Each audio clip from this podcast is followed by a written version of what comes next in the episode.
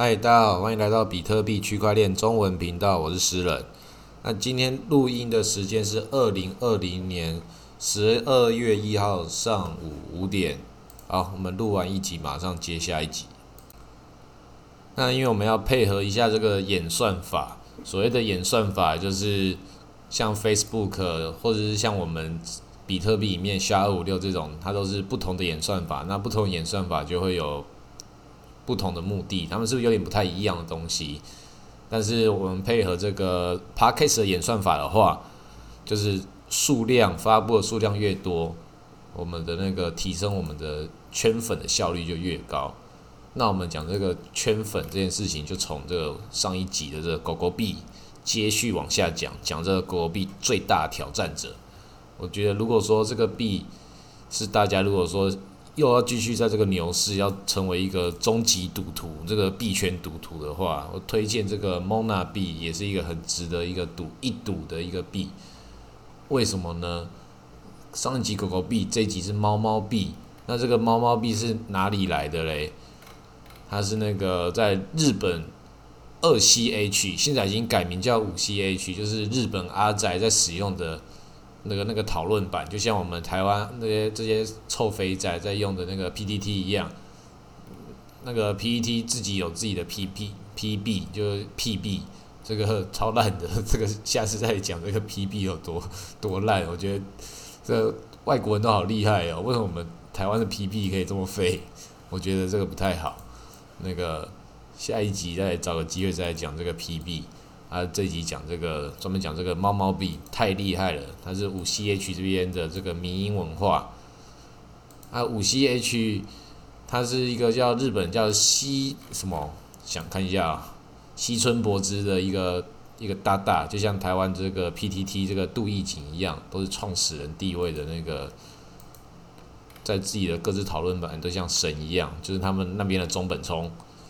那这个 Mona 币其实跟他们没有关系，但是从那边来的，他们被大家被认同，就像狗狗币，你不能说狗狗币跟那个 Reddit 或是美国网络文化有关系，没有，他们的单位公司有关系，像 Reddit 跟它没有关系，但是它是从那边开始发源的其中一种货币，所以它是日本发发发发源的。所以它会有很大的潜力，就是看日本人使不使用它。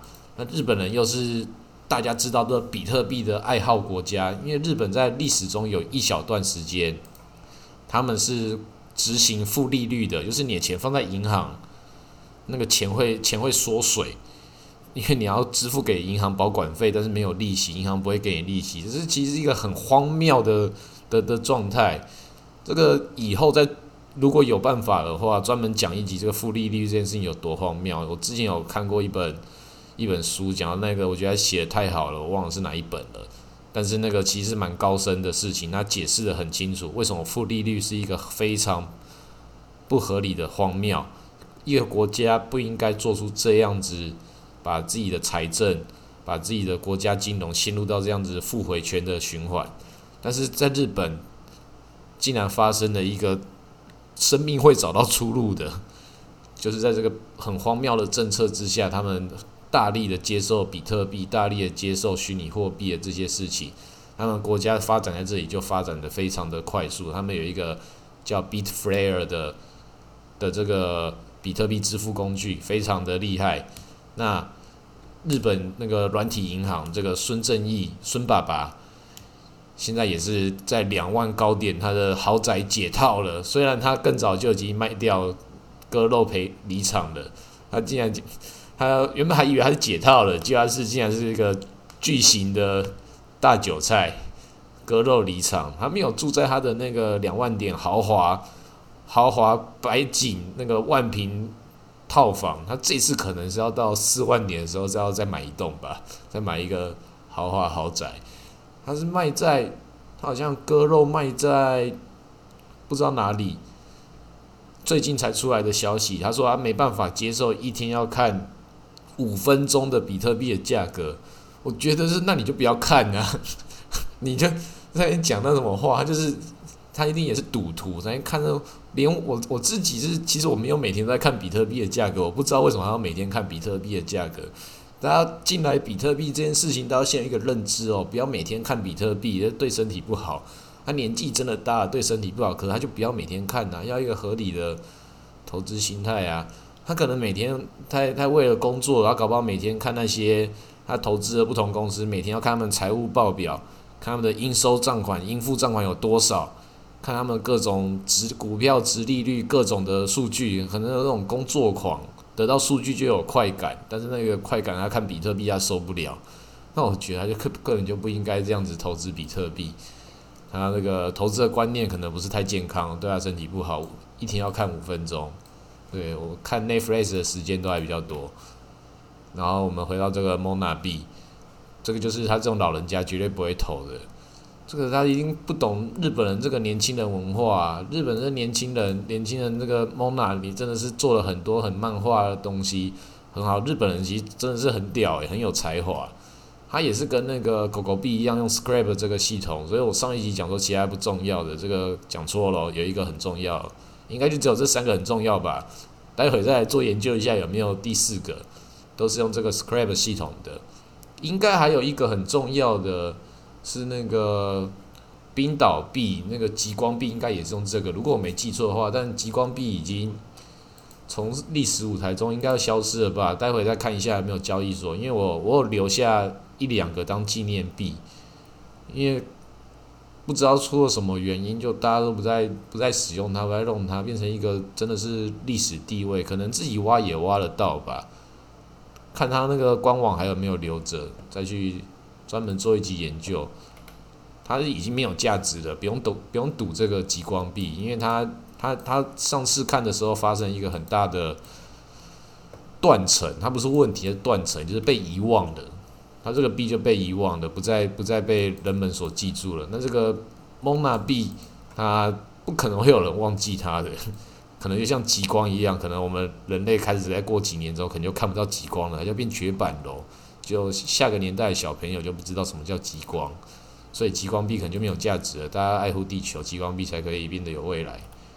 然后，这个 Mona 币也有人讲说它会那个暴涨的原因，但是世事难料啊。本来它暴涨的其中一个原因是那个东京奥运，大家讲说东京奥运会注意到日本，然后这个蒙纳币会暴涨一发。结果现在这个非常及时的这个武汉肺炎，这个讲武汉肺炎，大陆人会生气，我们要讲中性名词，COVID nineteen，讲英文比较吵。对，所以他们还讲说那个那个出问题的地方不是在武汉，是在意大利。好，我们下次也去看一下那个我们的中国意大利省那边有没有有没有什么虚拟货币是在那边发行的？对，我们看中国意大利省，哦，对我们中国台湾省这边的原生的虚拟货币是 PB，中国意大利省应该也会有，我们可以认真的调查一下。然后日本的这一个出了很大的这个 Covid nineteen，然后就引起了跟我们。以前那个经典电影，这个大家一定要去看日本人的这个经典电影《阿奇拉》。跟你讲，日本人真的很厉害，所以我真的觉得，觉得猫纳币真的很值得，很值得看。中国应该有原生的虚拟货币吧？有没有？那下次也来看一下。有没有？没有，中国就有，就是中本，就是这个比特币。比特币就是我们中国人发明的中本聪，对，中本聪，中国人发明的。我们中国虚拟货币。习大大，习大大已经有好几好几百万颗了吧？干，最近那个 Plus Token，反正中国已经可以定义虚定义比特币了。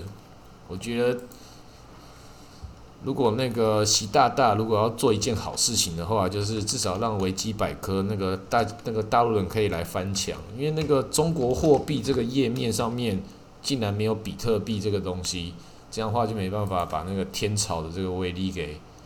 给那个告诉全世界这个中国货币史，因为真的，其实以货币来讲的话，你真的可以很理直气壮的讲说，那个这个东西是中国人发明的，其实是可以那个非常的蹭这个蹭这个资源，蹭这个名声。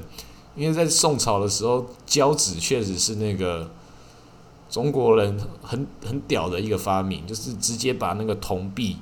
跟金币、银币直接变成纸钞，而且这还不是官方认可的哦，这是叫做中国在那时候是允许民间私印货币的哦，而且是可以算是某种程度上的鼓励，因为这样子他们给给民间做生意有非常大的自由。当然，那是因为那个时候他们书念比较多，不像现在被经历过文革，一堆没念过书的人，那个破坏整个社会结构。那个时候宋朝是一个发展很好的一个一个全世界最先进的社会结构的一个一个一个时代，所以他们民间可以很自由的发行这个货币，是一个。举世无双的一个发明，后来也有很多这种很厉害的这种金融的发明，也是那个荷兰人、意大利人，然后中东人那边就是几个全世界最做生意的这几大民族，然后我们中国在这里也是有占了一个很了不起的角色，当然是一个比较自由的时代。那现在也不能说不自由啦，自由很多种不同的面向。现代人肯定是比古代人自由很多，可以自由上网，可以自由跟不同的人沟通。其实可能对很多中国人来讲，觉得这样的自由他们就已经很满意了。那我们讲到这个自由本身的话，就是就比特币就是一个自由的货币。其实每一个货币都是自由的货币，Mona 也是，狗狗币也是。虚拟货币就是给人。做在这种金融上面多了一个选择，多了一个选择就是多了一个自由度。我们也没有要把自由这件事情讲的多么的看起来一个自由主义这种非常缥缈的事情，反正就多了一个自由度。那个多一个自由度，其实它这个选择也不一定是好的，可能会有选择障碍。像我们现在要投哪一个，连这个 Mona 币这种这种都拿出来讲的。看起来好像很屌，但其实你自己看它价格干超烂的。那如果说有人真的想要赌的话，是可以赌。其实你也可以看出它的规律啦。现在看起来也是要涨的，但是你你真的要扛得起吗？因为它从二零一四年也蛮早到现在，看起来也是要涨的。这个要赌的话，确实要赌的，赌这跟赌狗狗币来讲的话，都很值得。但是狗狗币会更值得值得的原因是，它在大部分的交易所。都有，连币安也有。然后在 Mona 币的话，没有几个交易所。它以前在 b t r i s 上交易很多，但现在只有交易量就只有两趴。所以这个在上交易所这个方向上，它其实很不被国际给认同的。他说上一些很奇怪的交易所，都是日本人自己玩交易所。所以到底这个是日本人排外，日本人自己玩自己的，还是？他自己发展的很不好，那我是觉得，我们可以去当做他可能真的很排外，故意不让我买的话，用这个去当做赌的依据，赶快买一买，可能也是对的。因为日本人他们都很挺自己人，其实我觉得这样蛮好的啊，真真的是就是外面来的人，大家都是就不一样，他们要保留他们自己的的的文化，他那个封闭性有他那个结构的。好跟好跟不好，不一定每一种社会体制都是说哪一种才是一定是好的。那他们当然过得很压抑，但是那对我来说很好啊，因为那压抑的不是我，我还是可以去日本去体会一下他们的那种那种日本人那种压抑的美，然后我可以在里面享受我自己是一个外国人的自由。我觉得这是一件对我来讲很好的事情，所以我我不觉得说每个人都要一定要自由。像中国人就不一定要太多自由，这样的话政府管他们可以管的比较好一点，他们就比较不会不守规矩，因为他们现在的状态不是很好，国民素质还没有建立起来。那我讲他们也是讲我们啊，我们也是也是中国人的中国台湾省的国民素质也都，大家在网络上讨论政治的时候很容易，所以互相乱吵架。那我们要保持。网络友好原则，大家这边只谈赚钱，在群组里面偶有发生的时候，其实大家也都，大家都很配合，就是就比特币就是人民的比特币，然后讲到这种比较敏感的东西，我们就会讲说，我们希望中国统治全世界，统治全银河系，这样的话大家共识都一样，就是中国人一人买一颗比特币，十三亿把它买爆，超过两千一百万颗，这样全中国人都发财了。我们就希望全中国韭菜都来帮我们抬轿，把比特币一次冲破两万点。那今天就讲到这里，就把讲完这个蒙娜币。日本人如果也一人买一颗的话，诶，一颗太少了，日本人一人要买一百颗。他才可以买，才可以把它买爆。都去买的话，这个蒙娜币也会涨的。好，我们就看日本人在明年东京奥运重新再来的时候，又会发生什么那种比动画片还要更惊奇的事情。这个全那个 COVID-19 武汉肺炎，我们看中国日本省这边明年会有什么表演？这个东京奥运这边，北京会给他们什么样的支持？好，今天先录到这里，谢谢大家。